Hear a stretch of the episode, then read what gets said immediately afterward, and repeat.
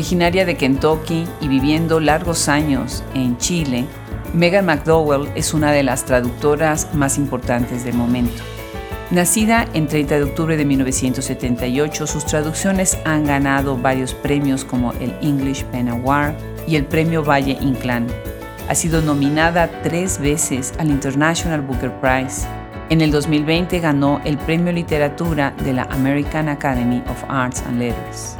El día de hoy nos habla en una interesante conversación sobre el mundo de la traducción y sobre algunos de los autores con los que ha trabajado. Esperamos que disfruten esta conversación y les abra otros panoramas acerca del mundo de la traducción. Los saluda desde Austin, Texas, Adriana Pacheco. En nuestra sección dedicada a traductoras hemos aprendido muchísimo. Nunca nos imaginamos que el universo de la traducción fuera tan complejo y tan interesante y el trabajo que hacen las traductoras en todo el mundo es fundamental para atravesar fronteras. Hoy tenemos el gusto de invitar a este micrófono a Megan McDowell y estamos muy contentos porque su trabajo de traducción ha permitido que las obras de muy prestigiados escritores como Mariana Enríquez atraviesen fronteras a lo largo y a lo ancho de este planeta. Bienvenida Megan, muchísimas gracias por aceptar la invitación. No, muchas gracias a ti. Es un placer estar aquí. Bueno, pues empecemos por dónde estás. Ahorita estamos coordinando, para mí es todavía oscuro, es de noche, para ti es un poquito más tarde. Estás tú en Santiago de Chile, ¿verdad?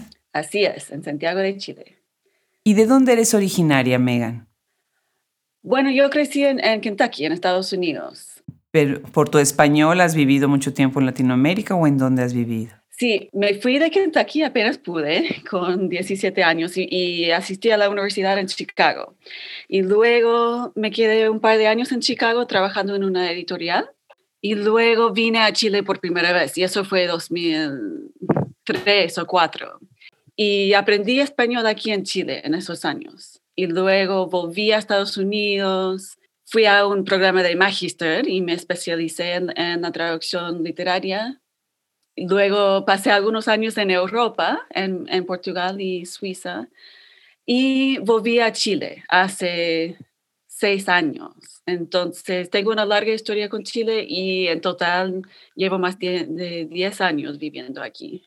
Qué maravilla. Pues tienes varias escritoras, eh, precisamente del Cono Sur, que, está, que has traducido, ¿no? Y también escritores, ¿no? Eh, de, hecho, alguien ha mencionado que eres como una de las escritoras favoritas de, de muchos chilenos, ¿verdad? Qué, qué, bien, qué bien. Me gustaría pensar un poquito de manera como filosófica acerca de esta idea de la traducción y que me contaras tus ideas sobre la relevancia desde tu punto de vista de la traducción al inglés de obras en español que se hace hoy en día, que además se ha incrementado muchísimo, ¿no? Yo diría que sí. Nunca, nunca sé muy bien porque lo estoy viendo desde, desde adentro, pero mi impresión es que sí, que se ha aumentado y que, y que es más común hoy en día que la traducción pase mm, como casi simultáneamente, ¿no? Como que en el pasado se traducían muchos como escritores ya consagrados a veces ya muertos, pero hoy en día como que siento que los editores están buscando como the next big thing, están mucho más atentos a, lo que está pasando hoy en día, lo que se, están publicando en, en, los países de habla hispana y, y, hay más interés, yo diría, por parte de los editores y por parte de los, de los lectores. Claro. ¿Y sientes que las editoriales, sientes que las editoriales además han cambiado un poco su perspectiva acerca de la traducción o que han nacido nuevas editoriales que están más dedicadas a la traducción? Yo diría que las dos cosas. A partir de escritores como Bolaño o Elena Ferrante, hoy en día se ve la traducción como algo más factible, como más rentable, ¿no? Entonces, los editores están eh, como buscando, bueno, el próximo Bolaño quizás, pero esos fenómenos igual empezaron en, las editoriales independientes, pequeñas, y después se cambiaron a, las editoriales grandes. Y también hoy en día existen más editoriales que se, se especializan en la traducción, ¿no? O sea, hace, hace 20 años no existía Open Letter, no existía Catapult, um, hay Transit, Fitzcarraldo en, en Inglaterra. Como que hay muchos más y los grandes también se están dando cuenta. O sea, ahora hay editoriales, hay editores en los grandes que buscan encontrar esos escritores. Y hace, 20 años los editoriales o agentes internacionales ni siquiera, ni siquiera se preocuparon de mandar sus catálogos a editores en Estados Unidos porque, porque el mundo inglés era mucho más cerrado. Claro. Claro, definitivamente. Sin embargo, seguimos luchando contra ese famoso 3%, ¿no? Que, si está pidiendo, se está buscando maneras de que haya más traducción al inglés de obras escritas en otros idiomas, no nada más en español, ¿no? Mm. Es la única manera de lograr una diversidad. Si, si, en la Unión Americana se leen más libros y en general en muchos otros países que el inglés podría ser como un lenguaje, un idioma más neutro, más accesible a todos, ¿no? Muy interesante. Megan, yo entiendo que ustedes como traductoras y como traductores tienen ciertas asociaciones, grupos, instituciones, congresos. Ahorita estuvimos en AWP en una conversación fabulosa que organizó Liliana Valenzuela, en donde mm. estuvo Robin Myers, estuvo Isabel Zapata y Carolina Orloff. estuvimos conversando sobre la importancia de la traducción y de estas organizaciones. ¿Tú piensas que estas organizaciones están ayudando de alguna manera a nuevas generaciones de de traductores, ¿tú perteneces a alguna de ellas o, sientes que hay mucho más que hacer y que está faltando en esa conversación? es una muy buena pregunta. Yo sí, bueno, como mencioné, volví a Estados Unidos y, hice un magister y lo hice en, la Universidad de, Texas, en Dallas. En Dallas. Fui ahí justamente para estudiar con él, que fue mi mentor, el Rainer Schulte que es el fundador de ALTA, American Literary Translators Association. Entonces, en, en, esos años fui muy activa en esa organización y para mí fue muy importante. O sea, el primer libro, la primera traducción que publiqué fue justamente gracias a una lectura que di en, en Alta, en que leí una, un fragmento de, del libro que estaba trabajando, que fue un libro de Alejandro Zambra, y en el público estaba Chad Post y le gustó mucho, entonces pasaron, creo que pasó un año y le ofrecieron el libro y él se acordó de que yo había traducido ese libro y me contactó y se publicó así. Para mí, Alta fue muy importante. Yo diría que cualquier persona que quiera ser traductor o traductora vaya a una conferencia de Alta, porque es imprescindible. Y Alta también dan, dan fellowships para traductores um, principiantes. Creo que incluso ahora tienen, tienen programas de mentores, si no me equivoco. Bueno, como se puede uh, entender, ya, ya no estoy activa en Alta, lamentablemente, porque justamente vivo en, en Chile y me es muy difícil ir a, las conferencias, pero iría si pudiera. Y yo diría que, que, ese tipo de organización también sí, es, es fundamental en abrir las puertas a, los traductores nuevos, porque en realidad existen muy pocos canales para, para traductores nuevos. Eso también va cambiando, creo, porque hoy en día hay más programas de, de formación, hay programas de MF y, y, cosas así. Pero ese tipo de programa es importante como para auspiciar gente nueva y orientarlos, como que, eh, como todo arte, lo importante, o sea, es importante el networking en, la traducción también. Es importante el trabajo, pero para llegar a ser uh, publicado es importante estar en el lugar adecuado, en el tiempo adecuado, ¿no es cierto? Claro. Qué bien lo pones así. Claro que sí. Y me parece que es una muy buena referencia para los aspirantes y para gente que quiere ampliar un poquito también su círculo. Muy interesante. Megan, yo siempre me pregunto, ¿cuáles son los libros que inspiran, además, bueno, que la literatura en general, a los traductores literarios? ¿Tú nos recomendarías, por ejemplo, algún libro sobre traducción o en traducción o en técnicas de traducción que, te haya marcado, que te sea tu compañero o que haya sido tu compañero en, tu carrera? Mm. Bueno, esto no es un, un, libro específico, pero algo que hice yo que fue fundamental es que cuando estaba haciendo mi magister, yo elegí una traductora que fue Natasha Wimmer y leí todo lo que había hecho en español, leí sus libros en español y luego traducidos. Y eso para mí, ese, ese ejercicio me enseñó muchísimo. Entonces, para la gente que aspira a ser traductores, yo siempre recomiendo ese, ese ejercicio, elegir a alguien que, a quien admiras y léelo, lee todo. y aprendes mucho. Más, más reciente, bueno, no debería hacer esto porque es un libro que llevo mucho tiempo ah, leyendo, pero no, no lo he terminado. Pero recomendaría This Little Art de Kate Briggs, que publicó Fitzcarraldo hace algunos años, como tres, cuatro, no, bueno, no me acuerdo cuántos años, pero es un libro genial. o sea, la primera mitad, es genial. Y justo ahora mi, eh, mi gran amigo uh, Rodrigo Lavarría lo está traduciendo al, español, entonces pronto va, a estar disponible también en español. Qué maravilla, qué maravilla. Bueno, pues son buenas referencias para, para leer y para buscar.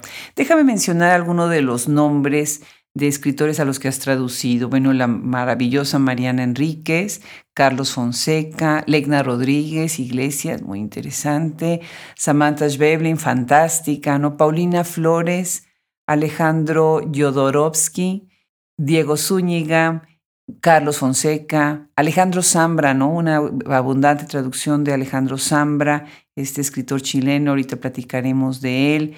Eh, la magnífica Lina Meruane, ¿no? Bellísimo con este libro tan importante, ¿no? Seeing Red, que ya hemos platicado en otro podcast en nuestra conversación con ella. Pues empecemos a platicar un poquito sobre estas traducciones, algunas de ellas, eh, y por qué no empezamos sobre tu experiencia de haber traducido Samantha Schweblin y a Mariana Enríquez, que precisamente tu último libro traducido es de ella, The Dangers of Smoking in Bed, ¿no?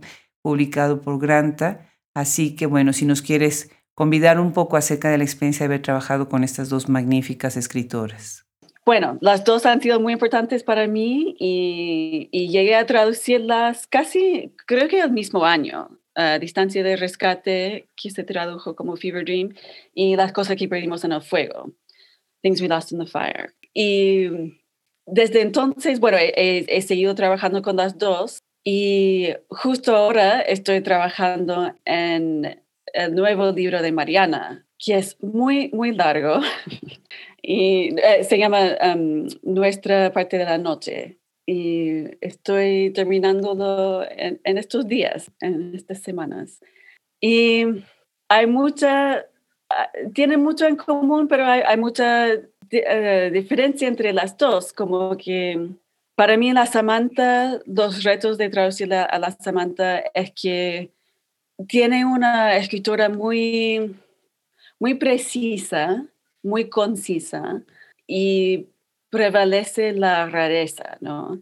Mientras que en Mariana prevalece el horror. Y lo importante para Mariana sería la atmósfera y la voz. Con la Mariana es bueno, en los cuentos muchas veces hay una voz como adolescente o obsesionada.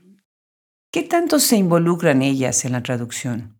Bueno, esto se ha ido cambiando un poco porque, bueno, cuando empecé a traducir a, Samantha, no la conocía y tampoco tenía muy concretada mis estrategias de traducir. Entonces, como que no quería molestar. No y, tenía esta idea de que tenía que entenderlo todo yo. Entonces estaba un poco más reacia a hacer preguntas. Pero en el proceso de traducir Distancia de, de, Rescate, la Samantha siempre fue muy generosa con mis preguntas y después nos hicimos amigas. Uh, ese libro fue nominada al Booker y tuvimos el gran privilegio de ir a, a, Londres y nos conocimos en persona. Y, qué bien. Y ahora me siento, ahora la, la, molesto todo el rato. el proceso de traducir Kentucky y Pájaros en la Boca fue totalmente distinta, distinto. Le hacía muchas preguntas, muchas veces solo confirmando lo que pienso, ¿no? A veces tengo preguntas que, que, no son cosas que necesariamente no entiendo, sino quiero entender exactamente qué estaba pensando ella o qué estaba pensando este personaje.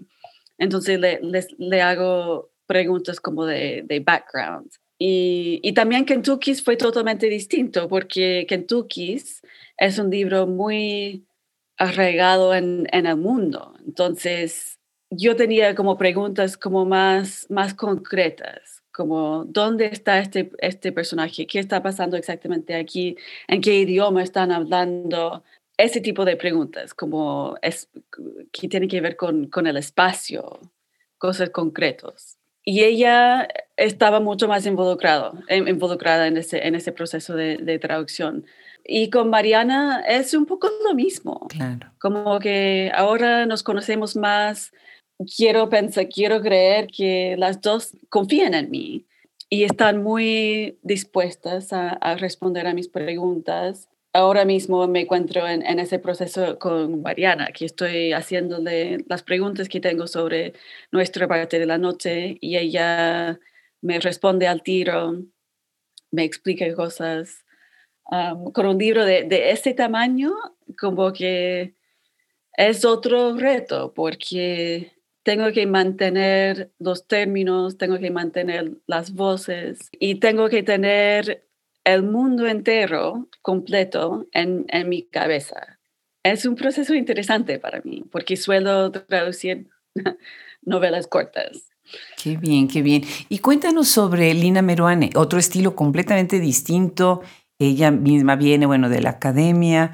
¿Cómo uh -huh. ha sido con ella este proceso de traducción? Además, este libro tan fuerte, tan gráfico, tan visual, ¿no? Que es tan, casi, casi podría hacerse una película, eh, no sé, muda, en mm. donde, porque las descripciones, sobre todo de las sensaciones, ¿no? Y de lo que ve el personaje dentro de él mismo, es tan gráfico, ¿no? Sí, sí, justamente. Bueno, de hecho, en, empecé a trabajar con Lina antes de, de, Samantha o Mariana.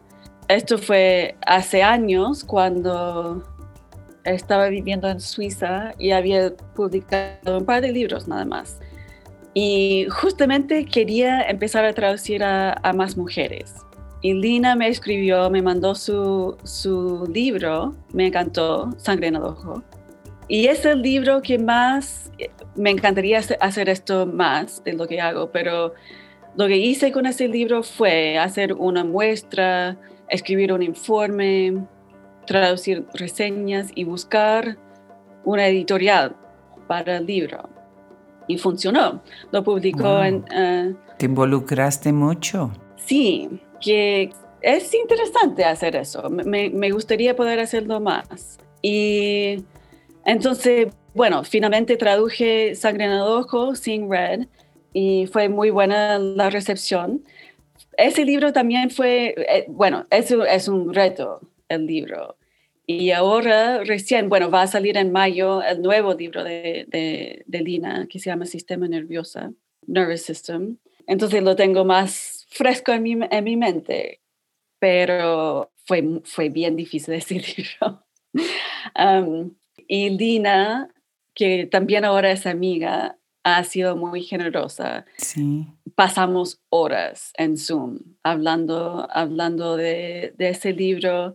es, es diferente de Samantha y Mariana en lo poético, ¿no? O sea, Lina juega con el lenguaje de una forma muy particular, que es muy interesante desde el punto de vista de la traducción, porque, uh -huh. porque requiere creatividad.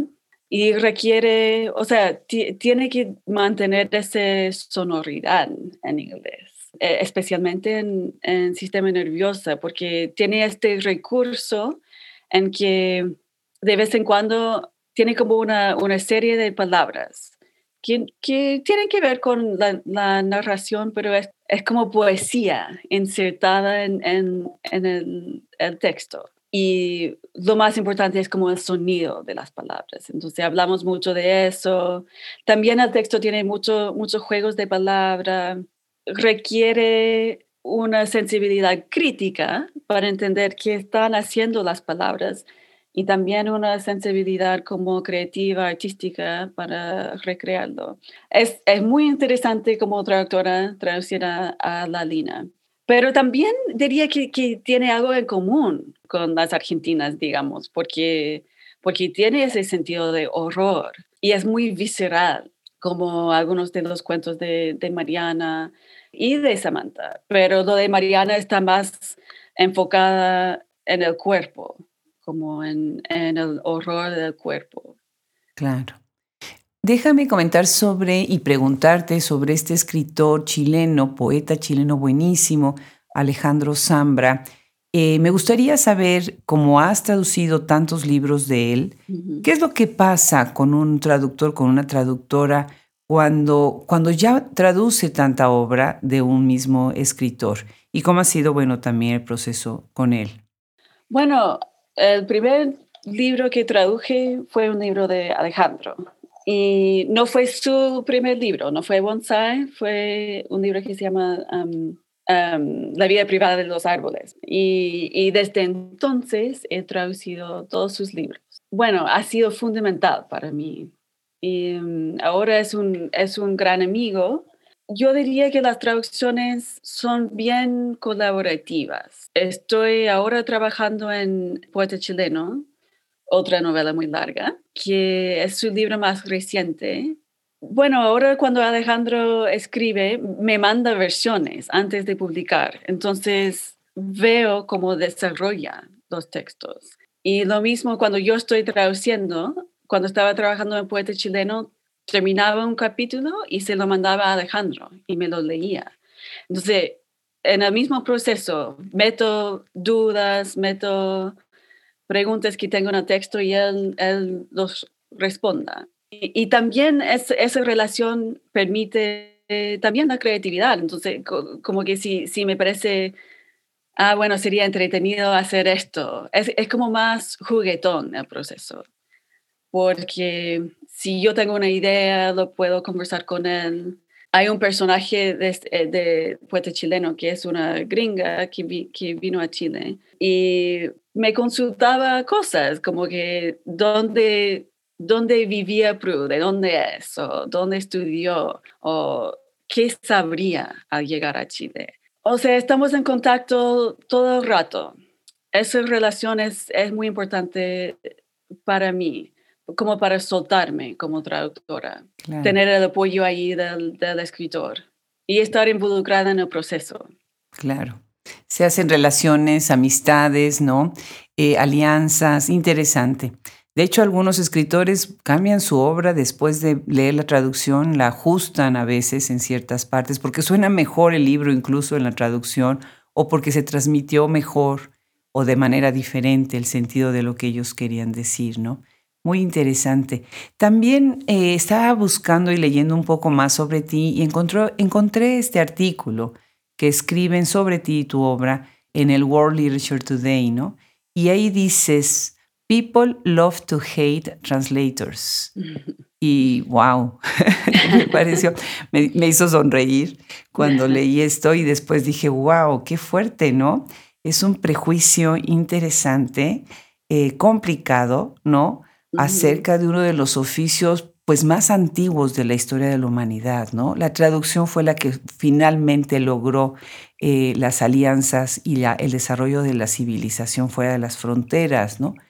Cuéntanos por qué dices esto y bueno, es interesante ver cómo la traducción cambia sensibilidades, pero una de esas sensibilidades es que la gente no quiere leer traducción, ¿no? Claro. Bueno, yo creo que quizás debía haber dicho, people love to hate translations, porque creo que la gente en, en realidad no piensa mucho en los traductores, eh, pero existe esta idea de que una traducción siempre es inferior al original. Son como copias pobres de un original sagrado. O sea, se repite hasta el, cansancio la idea de lo que se pierde en la traducción. Uh, lost in translation, ¿no? Sí. Hay este, este dicho, poesía, poesía es lo que se pierde en la traducción. que, ah, que creo que e, es, ese tipo de idea ha dañado mucho al arte de la traducción, ¿no? he hecho, bueno, uno nunca debería hacer esto, pero de vez en cuando me meto en Amazon o Goodreads y leo lo que la, gente dice de, mis traducciones. Y me he encontrado con, con, gente que dice, estoy dándolo cuatro estrellas de cinco, aunque me, me encantó el libro, pero es una traducción, entonces supongo que no es tan bueno como el original, ¿no? Como que no falten por ser una, una traducción. Entonces, creo que e, e, esa idea es, como muy arraigada. La gente no interroga mucho esa, esa idea. Es como parte de, de, la cultura. Pero por otro lado, lo que tenemos como literatura universal, ¿no? internacional o mundial, no sería posible sin la, la, la traducción, ¿no? Hay e, este dicho de Saramago que dice los escritores hacen las, las, literaturas nacionales y los traductores hacen la literatura universal. Y, y si, si, piensas en, en, en, los escritores que te han afectado mucho, casi siempre va a haber alguno que, que es, es, traducción. Y, y, yo empecé, yo me interesé en, en, la traducción como lectora, como que lo que más me interesaba fue los libros de otra, otras culturas, otros idiomas que me parecía muy, muy especial, muy como una, era como espiar la forma de pensar de otro mundo, no sé, no sé cómo decirlo, pero, pero creo que si la ficción inculca empatía, la traducción inculca como una, em, una empatía más grande, porque, porque estás entendiendo fuera de tu, de tu zona de confort y fuera de tu de tus fronteras nacionales, que hoy en día es muy importante. Y creo que e, el movimiento hacia la visibilización de los traductores puede ayudar en este respecto, porque si vemos a los traductores como seres humanos y como artistas, quizás la gente no va a instintivamente odiar o despreciar las traducciones. Claro, definitivamente definitivamente. Megan, felicidades por todos estos reconocimientos. Bueno, ahorita que estás hablando, que estás diciendo esto, pues pienso en estos reconocimientos que has tenido en revistas como The New Yorker, de Paris Review, eh, Teen House, ¿no? McSweeney's, Granta, ¿no? Y además, bueno, invito a los que nos están escuchando ahorita que, que sigan y que visiten la página web eh, www.meganmcdowelltranslation.com. Y me parece muy interesante que estas revistas tan importantes y que nos han acompañado durante tantos años en, nuestras vidas como lectores, hablen sobre traducción y hablen sobre traductoras, ¿no? Dándoles un lugar especial. Por otro lado, hay este fenómeno de la traducción automática, ¿no? Que ahora se ha puesto muy de moda. Eh, y me gustaría aprovechar este espacio para preguntarte un poco sobre esta cuestión del, eh, Machine Translation, eh, MT, que surgió casi de manera paralela con el libro digital y después, bueno, causó gran polémica y mucha gente no habla de, este fenómeno en la, en la traducción.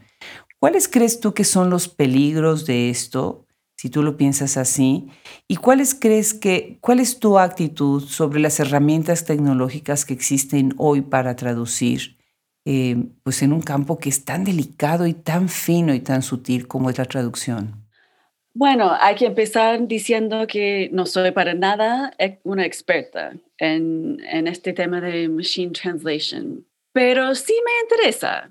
Yo creo que una obra literaria no va a ser posible hasta que tengamos una inteligencia artificial de verdad, como una máquina que pueda pensar por, por sí, por sí misma, ¿no? Porque es, es lo mismo, si, si piensas en, ah, ya están hablando de un programa que pueda generar novelas o artículos, noticias automáticamente.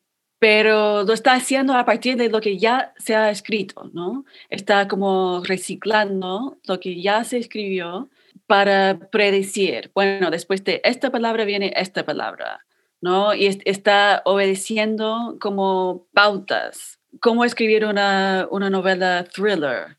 Y son como recetas para seguir. Pero si estamos hablando de, de la literatura, casi nunca se puede predecir que va, que, o sea, esta palabra va, ya se tradujo de tal manera, por lo tanto, se traduce de tal manera. Como que es muy, es muy difícil hacer eso. Por supuesto, quizás sería posible generar un borrador en algún momento solamente con ese programa de predecir, de, predicción, pero requeriría una, una traductora para revisarlo. Y mucho, mucho del, trabajo de, la traducción es justamente ese, ese trabajo de edición. ¿no? De, de, cuestionar, porque, porque el trabajo de traducción estás tomando decisiones, cada palabra es una decisión y, tienes que siempre estar preguntándote por qué estás tomando esta decisión, es la decisión correcta. Entonces, si tenemos un borrador generado por un, un machine translation, bueno, tendría que meterme como editora y preguntarme, por todo. Porque muchas veces casi, o sea, hay mucha creatividad en la traducción, que tienes que pensar no cuál es la traducción de esta palabra, sino cómo, cómo recrear la experiencia de leer, ese, ese libro. Y casi nunca es algo automático. Claro, definitivamente. ¿Cómo recrear la experiencia de leerlo, ¿no? Y cómo vas a poder transmitir a los imaginarios de ese lector que, se maneja en otro idioma, ¿no? Y que tiene seguramente un imaginario distinto también, ¿no? Eso, eso es muy interesante, muy relevante lo que estás diciendo.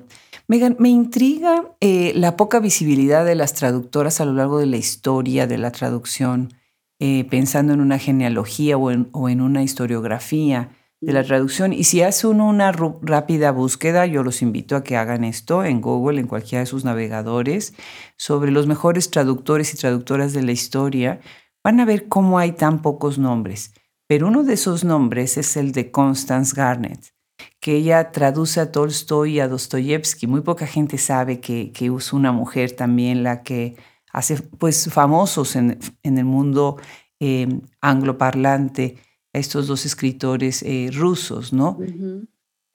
¿Qué, otros nombres dirías tú que han sido importantes de traductoras que ya mencionaste algunos, ¿no? Que has, que has admirado, que admiras de la historia y por qué sientes tú que las mujeres son tan poco visibles en este tema?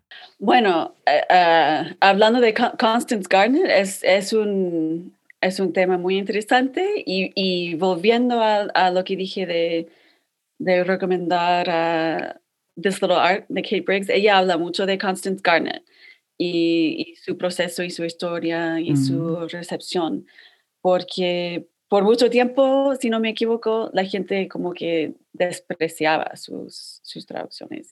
Pero a la vez ha sido, como dices, muy importante en, llevar la obra de estos escritores al, mundo de parlante inglés. Pero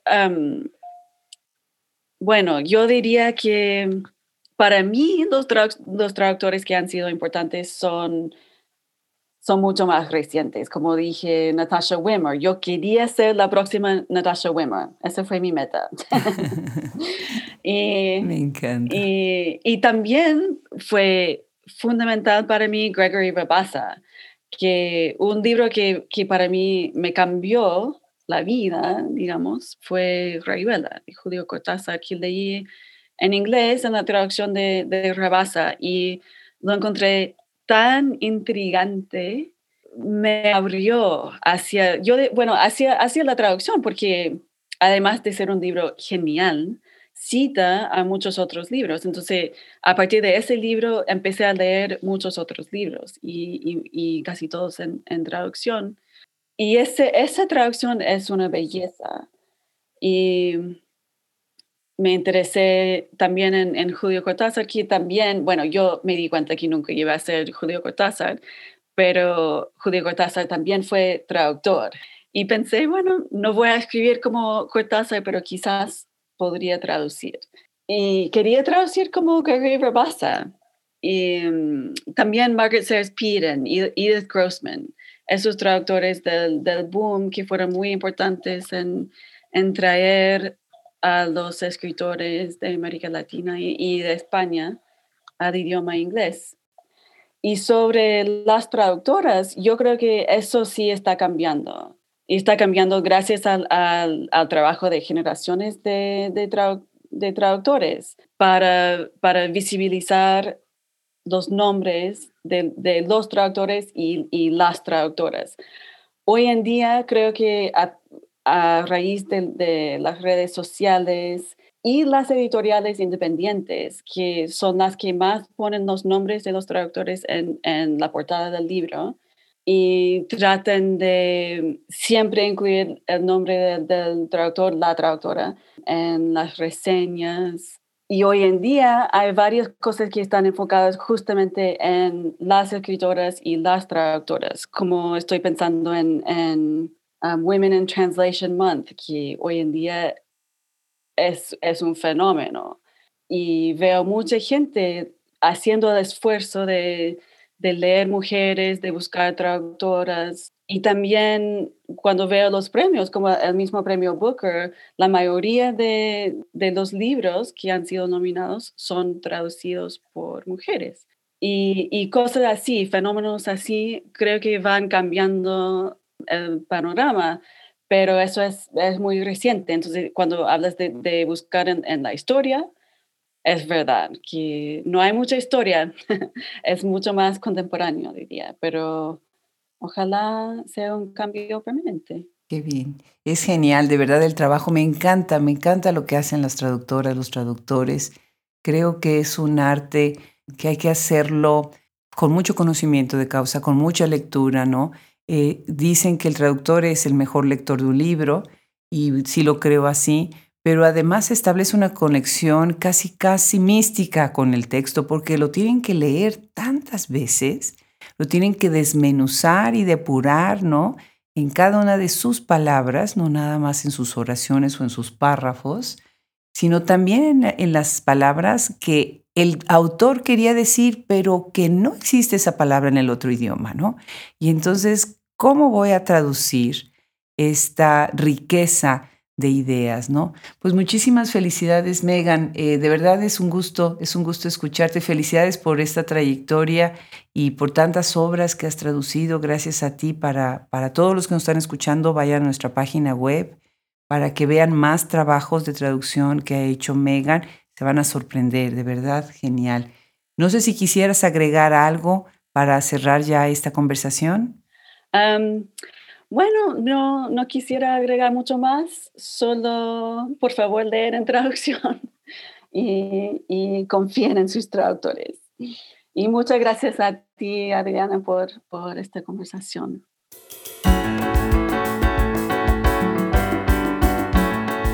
Una vez más confirmamos la importancia de trabajar con traductoras y de escuchar sus voces y sus ideas acerca de este oficio tan importante y tan significativo en el mundo de las letras y de la cultura en general.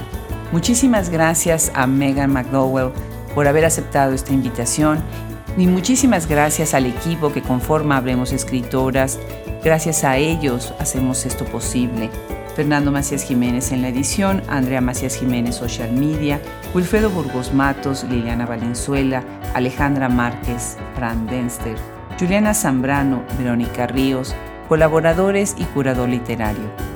Los invitamos a que visiten nuestra enciclopedia en nuestra biblioteca y que lean nuestro blog dos veces por semana con nuestras mini reseñas sobre libros y algunas cápsulas que hablan sobre este fascinante mundo de leer y escribir.